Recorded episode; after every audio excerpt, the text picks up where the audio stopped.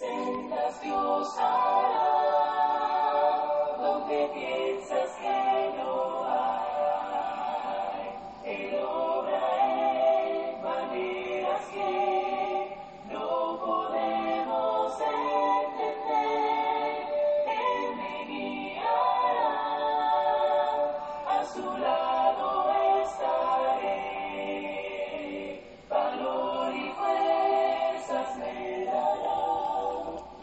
Queridos hermanos y amigos, que Dios derrame muchas y grandes bendiciones sobre su vida en este día.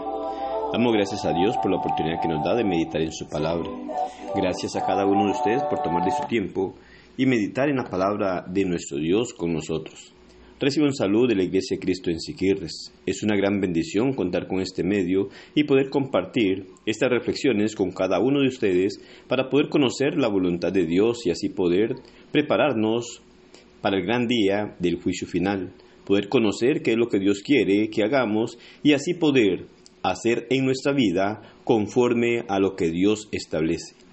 Primera de Corintios capítulo 15 versículos 19 y 20 nos dice, Si en esta vida solamente esperamos en Cristo, somos los más dignos de conmiseración de todos los hombres. Mas ahora Cristo ha resucitado de los muertos primicias de los que durmieron es hecho. Vale la pena mantenernos en Cristo. No existe nada en este mundo que tenga tanto valor como lo es estar en Cristo. Este valor lo da el Evangelio, porque es poderoso. Pablo nos dice en Romanos 1.16, porque no me avergüenzo del Evangelio, porque es poder de Dios para salvación a todo aquel que cree al judío primeramente y también al griego. Sin el Evangelio, todo lo demás no tiene sentido. Sin el Evangelio no somos cristianos. Sin el Evangelio, toda riqueza es pobreza y toda sabiduría es ignorancia ante Dios. La fortaleza sería como debilidad y toda justicia humana queda bajo la condenación de Dios. Pero por el conocimiento del Evangelio llegamos a ser hijos de Dios, llegamos a ser compañeros de los santos, llegamos a ser ciudadanos del reino celestial, herederos con Dios y coherederos con Cristo. Por el Evangelio, los pobres llegan a ser ricos, los débiles llegan a ser fuertes, los simples llegan a ser sabios, los pecadores llegan a ser justos. Los tristes son consolados, los que dudan llegan a ser hombres de convicción y los esclavos son libertados. Es la fuerza de Dios para salvación de todo aquel que en Él cree.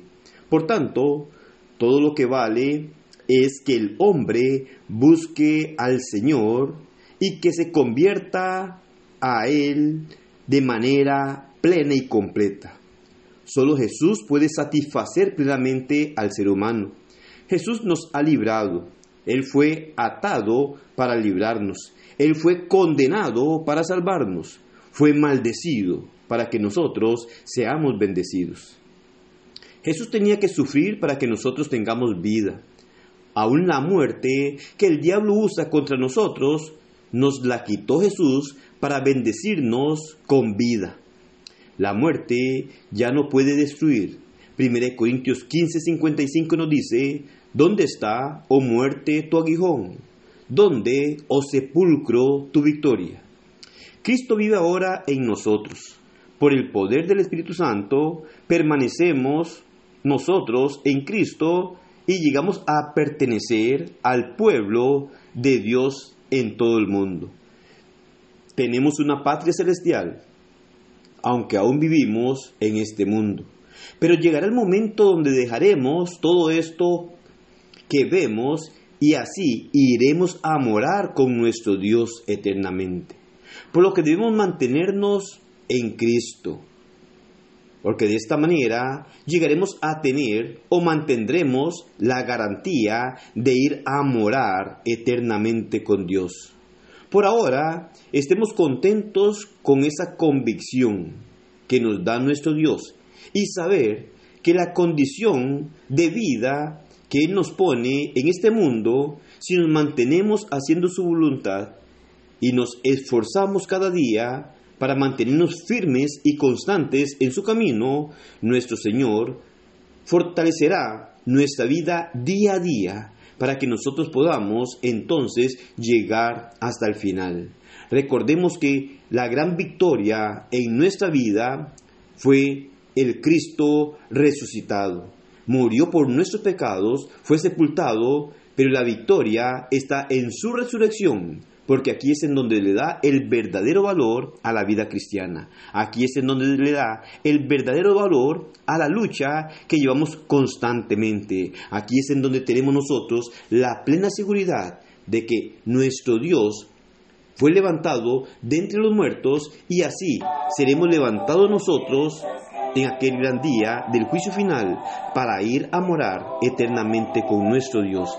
Que el Señor nos ayude para mantenernos en sus caminos, obedecerle, honrarle y glorificarle como solo Él se lo merece. Que el Señor le bendiga y pase un excelente día.